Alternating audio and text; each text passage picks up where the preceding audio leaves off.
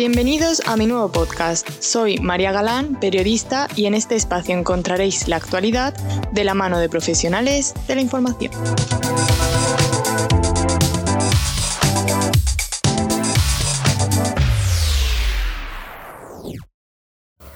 Muy buenas a todos, soy María Galán y esto es un nuevo capítulo de En la piel del periodista.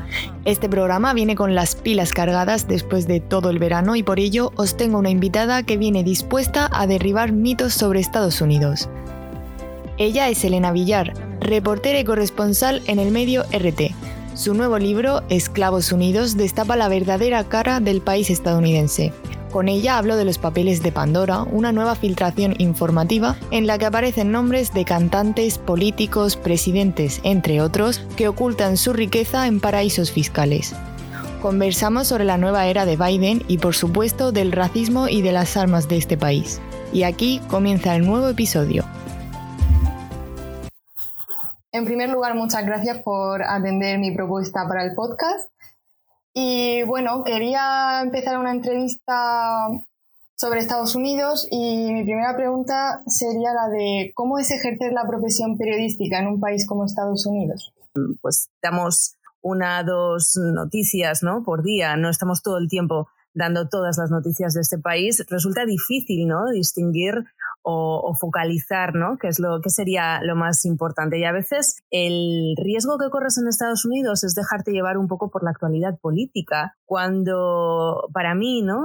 En, mi caso, sobre todo, me parece asombroso, ¿no? Y, bastante curiosa la realidad eh, social y económica de, de, este país, ¿no? A mí me interesa mucho ver realmente cómo vive la clase trabajadora de un país, ver la realidad de un país y a veces este país que es tan proclive a las noticias políticas como que intenta comerle tiempo ¿no? a, esa, a esa parte. de decir que mi trabajo en RT es em, estoy muy agradecida a mi trabajo en RT porque precisamente me deja explorar ese tipo de periodismo que a mí me, mm, que a mí me interesa, ¿no? El de, el de pisar calle, el de hablar con la gente, el de explorar temáticas sociales y económicas desde, desde, desde la calle, ¿no? Y desde los verdaderos protagonistas y no entrar en ese bucle informativo diario de, de los políticos que al fin y al cabo muchas veces es eh, repetir una y otra vez los mismos eh, problemas y batallitas internas ¿no? entre el Partido Demócrata y el Partido Republicano. Sí, por eso de ahí venía mi siguiente pregunta y era qué papel están teniendo los medios de comunicación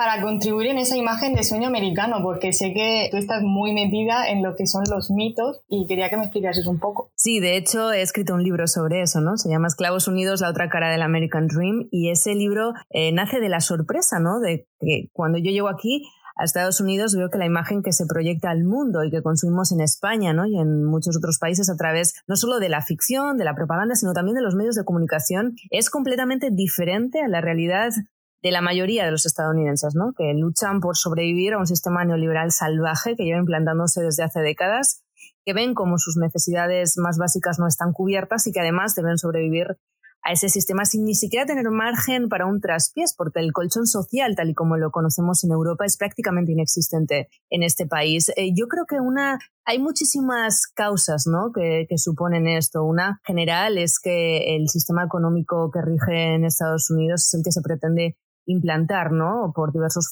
poderes fácticos en, en, en, Occidente, ¿no? Al menos, y, también en, parte de Oriente. Pero, mm, y entonces eh, no cabe la crítica profunda, ¿no? A ese sistema. Pero otro de las, otra de las causas es bastante común y es que cuando, como decía, cuando llegamos a, a un país, los corresponsales tienen la tendencia, ¿no? A guiarse por los medios nacionales del país, ¿no? Entonces, Aquí los medios, para los medios no es noticia, ¿no? Según qué cosas que para nosotros sí que es sorprendente, ¿no? Por ejemplo, en el capítulo, por poner un ejemplo, en el capítulo del, libro sobre eh, sanidad, hablo de esas clínicas itinerantes, ¿no? Que van por Estados Unidos eh, brindando asistencia médica a quien no la tiene, porque hay que recordar que aquí no hay sanidad universal, ¿no? Y, es, un, es claramente un espectáculo, ¿no? Eh, clínicas de repente formándose en, los institutos de secundaria de, pueblos, ¿no? Para, para que personas que nunca pueden ir al médico durante el año porque no pueden permitírselo, pues puedan ser atendidos por ONGs, ¿no? Para nosotros es algo muy sorprendente y es algo que es noticia, pero yo, por ejemplo, cuando fui a cubrir una de estas, era el único medio que había ahí, ¿no? Es algo que está normalizado ¿no? en este país. Entonces, si tendemos a guiarnos por los medios nacionales, al final también se pierde, un poco la perspectiva ¿no? de, de dónde venimos y con lo, con lo cual también hay que abrir un poco la mente hacia lo que es noticia o lo que no es noticia y lo que nos debe interesar respecto al público para el que informamos. ¿no? Yo siempre tengo muy presente de que mi público no es estadounidense eh, principalmente, mi público es eh, los países hispanohablantes, ¿no? Entonces, sobre todo es España y Latinoamérica, ¿no? Entonces, ¿qué le puede interesar a un señor ecuatoriano sobre Estados Unidos? Pues quizá lo último que le puede interesar es la última pelea entre los demócratas y republicanos y al final muchas veces son lo que reproducen ¿no? los corresponsales porque es lo que destacan los medios de este país. Claro, por eso, por ejemplo, yo te sigo en Twitter, soy una gran fan.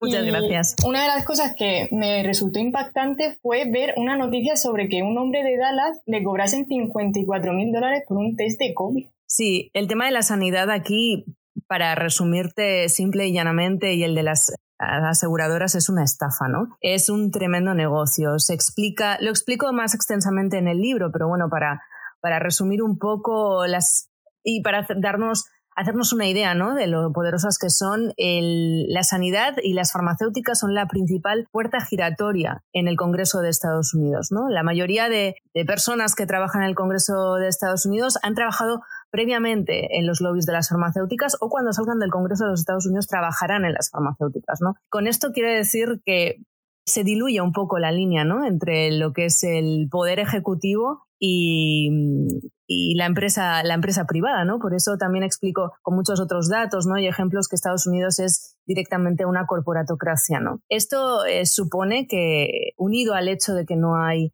em, sanidad universal, supone un sistema eh, muy difícil, muy complicado, en el que incluso teniendo mm, seguro te puedes encontrar con este tipo de sorpresas. Yo tengo seguro y, podría poner muchísimos ejemplos sobre algunas sorpresas, ¿no? Y sorpresas por no llamarles sustos, ¿no? Que me he ido encontrando con mi seguro médico, porque, por ejemplo, incluso si tienes seguro, de repente tienes X enfermedad o X operación y de repente eso justo tu seguro no lo cubre, ¿no? Y eso es muchísimo más habitual de lo que nos parece, tan habitual que se calcula que medio millón de familias al año van a la quiebra, ¿no? Van a, la bancarrota en Estados Unidos por el tema de las facturas médicas. Ese es un ejemplo, podría darte muchísimos más pero sí, es uno de los grandes shocks que alguien se encuentra ¿no? cuando llega a Estados Unidos desde un país como el nuestro, como España, en el que hay sanidad universal. Ojo que además este país lo que es es muy muy diferente ¿no? y muy desigual. Con lo cual, si tú llegas aquí con un buen contrato de trabajo ¿no? y, y, en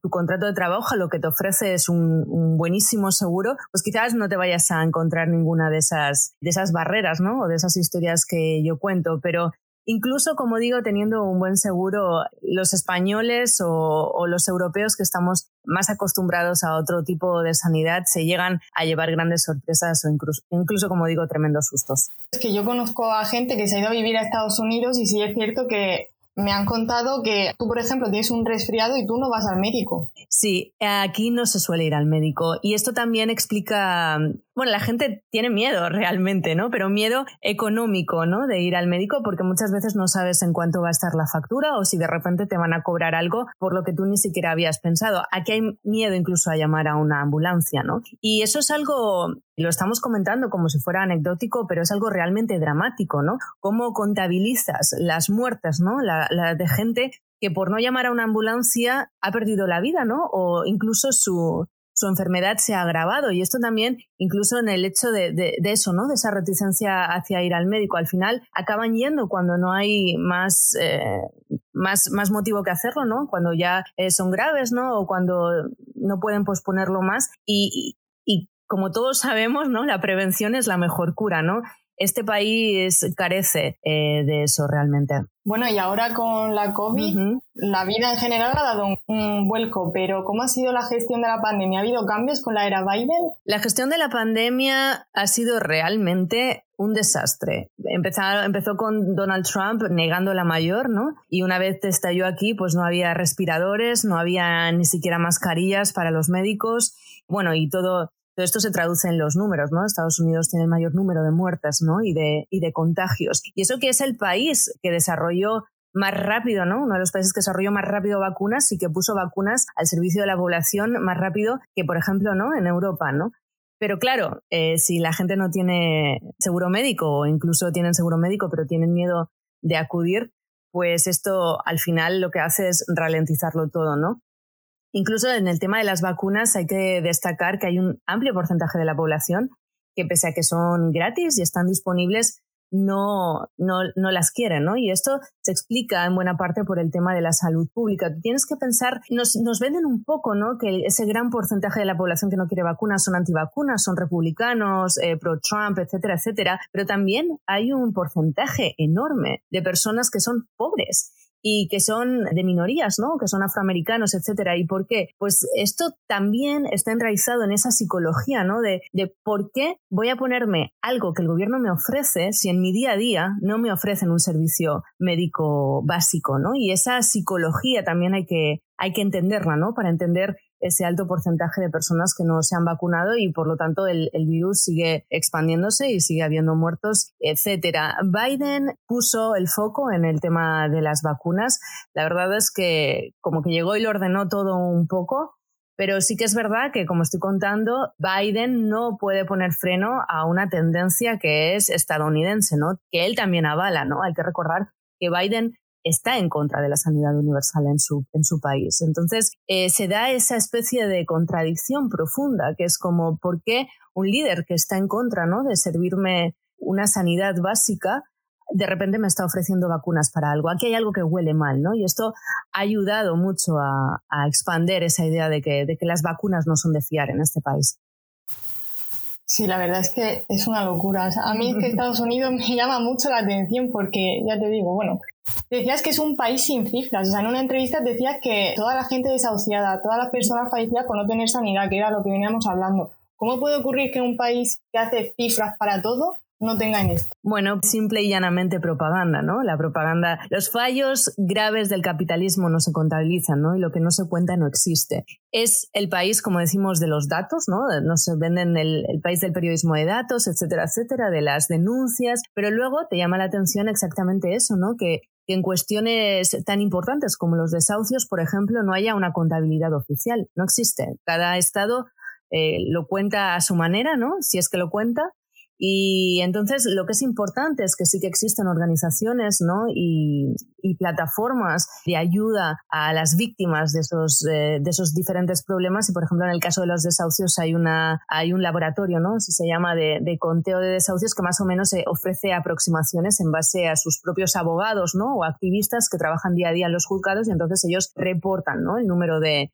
de desahucios, pero como digo, no son cifras oficiales. Luego incluso las cifras oficiales están de alguna forma falseadas, ¿no? En el, en el libro explico cómo el conteo de la pobreza, ¿no? El índice de la pobreza en este país usa una fórmula desde hace décadas que no se ha renovado y por lo cual no cuenta, por ejemplo, con cosas tan importantes como los gastos de desplazamiento o los gastos de telefonía, etcétera. Con lo cual no está actualizada, ¿no? Y eso nos da luego datos tan impactantes, reales, como los de la organización United Ways, que se puso a contabilizar en base a, ¿no? a, tener en cuenta muchísimos más, muchísimos más datos ¿no? de, de, la vida real de las familias. United Ways lo hizo en California y se dio cuenta de que un 40% de las familias en California no llegaban a final de mes, ¿no? cuando esa cifra es menor si se siguen los conteos oficiales del gobierno. Entonces,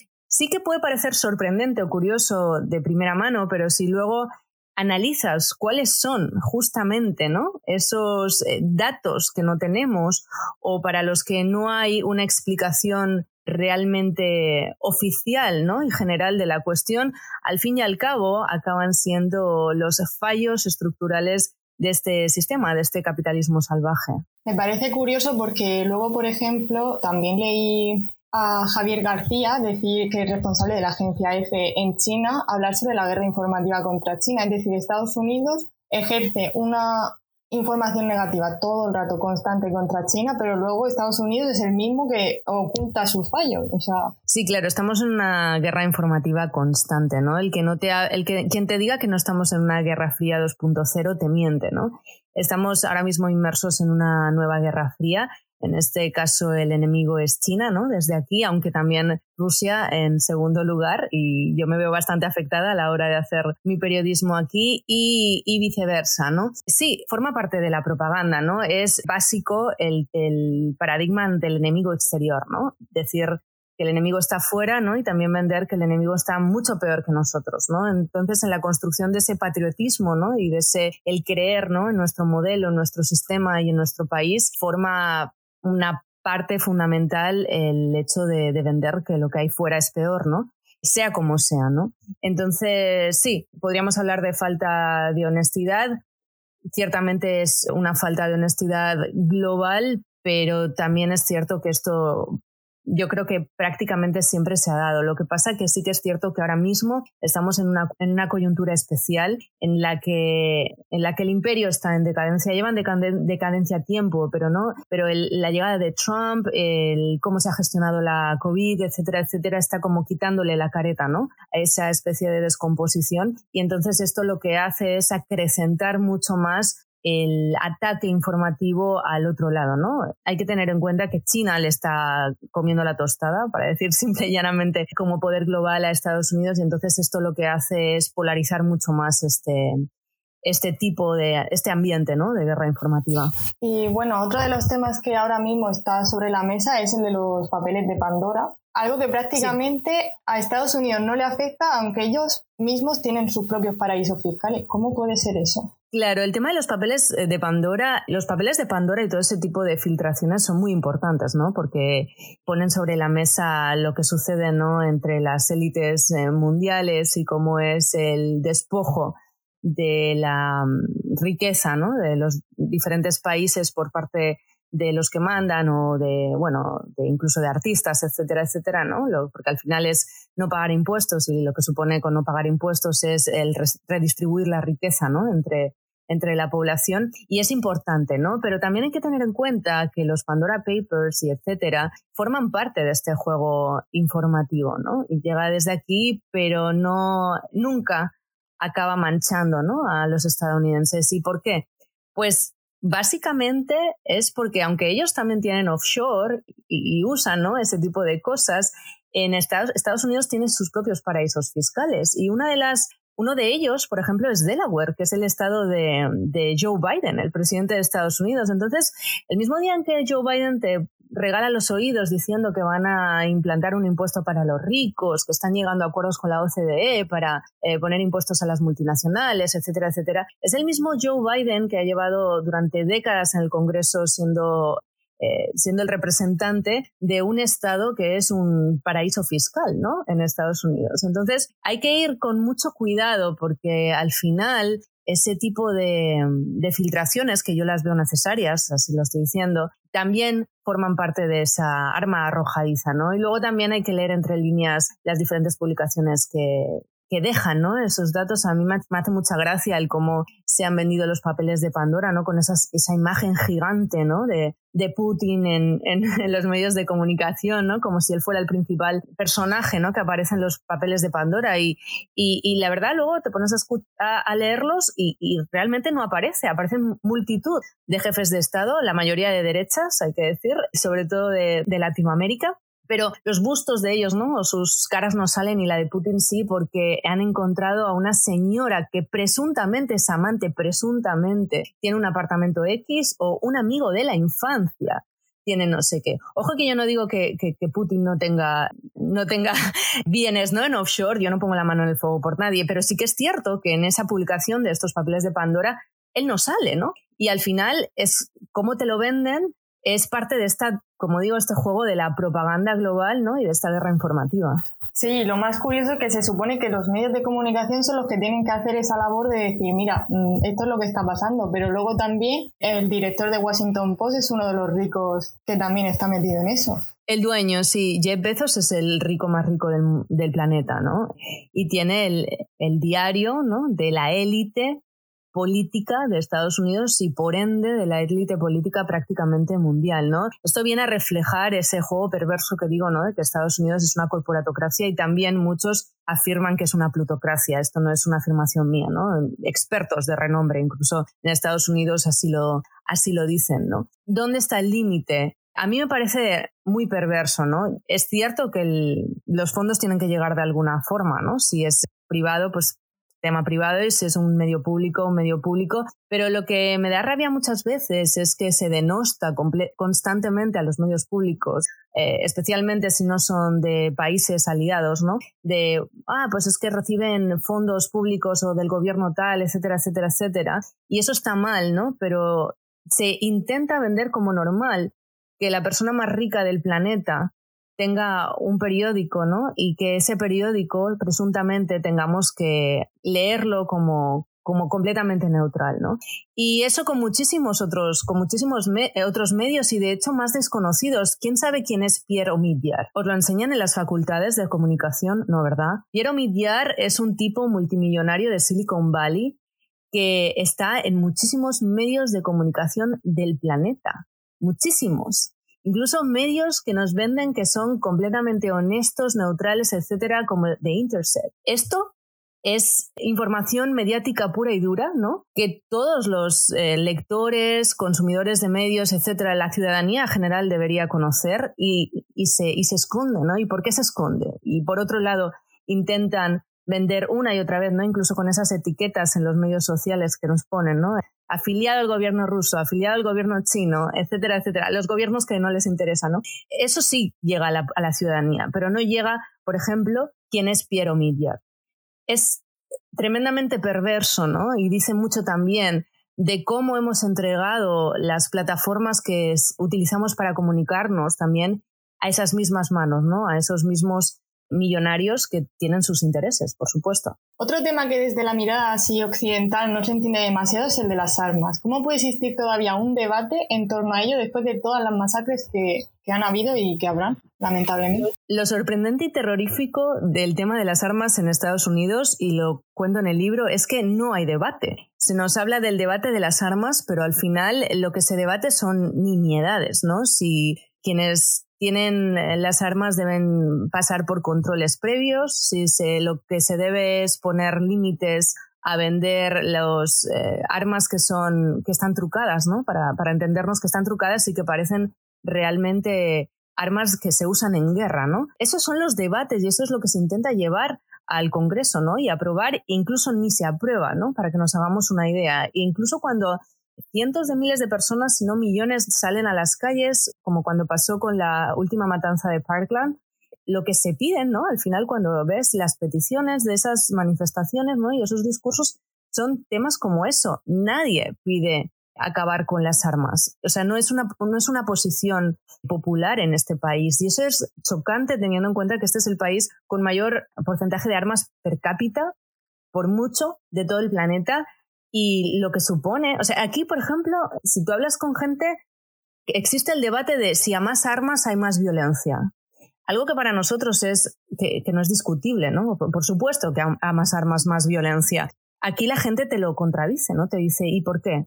Porque yo me tengo que proteger, etcétera. O sea, para que nos hagamos una, idea del, paradigma en el, que están metidos, ¿no? Y en esa cosmovisión. Sea como sea, como digo, Estados Unidos registra unos niveles de violencia aterradores sobre todo para personas que no, que, jamás han pisado este país. Yo es una de las cosas que más me choca y que llevo peor de este país, el nivel, el nivel de violencia. Y luego, pues ahí están los datos, ¿no? Tienes, creo que tienes como 20 veces más posibilidades de, de morir por, por un arma que cualquier país de la OCDE, ¿no? Entonces, con esto, no sé, las cifras son las que son, ¿no? Es chocante y es dramático porque realmente no le veo un fin a corto plazo. Hay que tener en cuenta que este país se fundó sobre eso, ¿no? Se fundó sobre la esclavitud, sobre el portar armas, sobre la libertad de expresión, entre comillas, etcétera, etcétera, ¿no? Y, y está en la esencia misma de este país. ¿Cómo cambiar la esencia misma de este país sin una revolución o algo por el estilo, pues la verdad no lo veo. Yo creo que también es lo mismo que pasa con el racismo, porque por ejemplo hace un año y poco pasó lo de George Floyd y la verdad que yo la situación la veo igual. Sí, es sistémico. Lo que sí que es verdad que se va mejorando con el, se va mejorando con el paso del tiempo, pero el racismo sistémico continúa ahí y es, y es brutal y es muy difícil de cambiarlo. O sea, Estados Unidos es una nación fundada sobre el esclavismo, sobre el racismo, y eso es muy difícil cambiarlo. Es tan difícil cambiarlo que incluso tras lo que sucedió con George Floyd, que supuso la mayor ola de manifestaciones y protestas en este país, incluso de la historia, ¿no? Según el New York Times y según eh, diversos conteos, ¿no? Y de medios de comunicación, no ha cambiado nada. Sí que es verdad que se condenó al policía, etcétera, etcétera, pero eso es algo anecdótico, ¿no? Normalmente los policías ni siquiera pasan por un juicio, ¿no? Están protegidos por ley, eh, son prácticamente, ¿no? Como, como, como dioses, ¿no? Están por encima de, de la ley en este país. Y luego también a nivel político hay una ley, ¿no? que es la ley George Floyd, que recoge diversos puntos, diversos puntos de mínimos ¿no? que cabríamos esperar, como por ejemplo el, el, no, el no coger del cuello, ¿no? el prohibir coger del cuello. Y esa ley está estancada en el Senado. Esa ley no se ha llegado a aprobar todavía. ¿no? Entonces, esto da cuenta de la situación, ¿no? de, de, de incluso cuando millones de personas salieron a la calle en las mayores protestas de la historia en este país, no se ha logrado un, cambio real y profundo, ¿no? A nivel incluso legislativo. Sí, la verdad es que da la sensación como que allí se vive con una total desconfianza hacia los demás. Obviamente, entre el racismo aún es más, pero en sí, esa manera de decir, es que necesito defenderme, también a lo mejor es porque piensas que los policías son los que te tienen que defender y al fin y al cabo no te defienden. Esto, bueno, podría hablar sobre muchos aspectos ¿no? de la sociedad estadounidense, pero creo que hay algo que lo explica y es que mm, este país se fundó sobre la desconfianza a la corona británica ¿no? y, el, querer romper con la corona británica. Y una de las partes más importantes es el defenderse de la autoridad, ¿no? el tener como pueblo entre comillas, la capacidad de defenderse de los excesos de la autoridad. Esto lo que ha supuesto a largo plazo es eso, es una sociedad armada hasta los dientes que desconfía del otro, que desconfía de las autoridades y que, y que o, que desconfían entre ellos, ¿no? Y, y eso es, es, eh, es, dramático, ¿no? Y se explica muchísimo en el galopante individualismo, ¿no? De esta sociedad que también explica a su vez muchas otras cosas. Esta sociedad es tremendamente individualista. Hay espacio para la esperanza, ¿no? Y hay cosas que, que, también me gustan, ¿no? De este país en ese sentido, y es que esta realidad, ¿no? Tan, tan extrema y tan dramática lo que hace también es crear comunidades, ¿no? Comunidades de gente que entre ellas se protege. Ya pueden ser comunidades eh, formadas a raíz de la religión, ¿no? O comunidades formadas a raíz de, de la inmigración, ¿no? Comunidades por ejemplo, latinas, etcétera, etcétera, y mm, que crean eh, fuertes vínculos y que realmente se ayudan unos a otros, ¿no? Y esto es muy bonito, pero también es trágico porque se da como respuesta a un sistema que está en contra ¿no? de, de, eso y que, y que no les protege. ¿no? Todo lo que estábamos hablando aquí en esta entrevista es lo que podremos encontrar en Esclavos Unidos. ¿Qué nos espera detrás de esa portada? Muchísimo, la verdad. Es un, como decía el otro día en Twitter alguien, es que es un, porque dije, este libro me sirve mucho, la verdad, en mi trabajo diario, porque como recojo, creo que la mayoría de temas esenciales ¿no? de, esta, esta sociedad ¿no? y los datos básicos que lo explican, a la hora de hacer mi trabajo muchas veces, pues es muy fácil, ¿no? Como material de consulta. Si voy a hablar de desigualdad, pues busco un dato que tengo en el libro, o si voy a hablar de, mm, por ejemplo, hablé hace poco de los, de los sindicatos, ¿no? En un reportaje y, bueno, pues yo ya he hecho esa investigación, ¿no? Para el libro, voy al libro y lo veo, ¿no? Entonces, con esto lo que quiere decir es que nos explica un, un retrato general de la sociedad de Estados Unidos, pero con la careta quitada, ¿no? Fuera de esa propaganda y de ese American Dream continuo que nos venden no solo a nivel mediático, sino sobre todo a nivel eh, ficción, con retrato, con eh, datos puros y duros, es decir, no es un libro de opinión, es un ensayo, con lo cual mi mirada está ahí puesta, ¿no? Y, mi reflexión también está ahí puesta, pero todo es en base a datos y sobre todo, y muy importante, es que se lee, ¿no? Como si se escuchase a esos esclavos unidos, ¿no? Para mí era muy importante que las voces de esas víctimas, ¿no? De este, de este sistema estuvieran ahí metidos. Entonces no es un ensayo puro y duro, también hay testimonios, ¿no? En base a, a mi periodismo, ¿no? Y, Y mm, eso yo creo que es el mejor resumen del, del libro. Es un libro duro, ¿no? Pero también en cierta forma poético porque explica la realidad eh, con un cierto optimismo, ¿no? O con cierta demostración de resistencia, ¿no? Por parte de la sociedad estadounidense, que es al fin y al cabo quien es la víctima o la receptora de, de este sistema que hemos estado que hemos estado hablando durante esta entrevista. Pues espero que la acogida del libro esté siendo muy buena y muchas gracias por participar en este podcast. Gracias a ti, María. Si os ha gustado la entrevista, no dudéis en suscribiros. Muchas gracias, queridos oyentes, por llegar hasta aquí. Buenas tardes, yo soy María Galán y esto ha sido todo por hoy.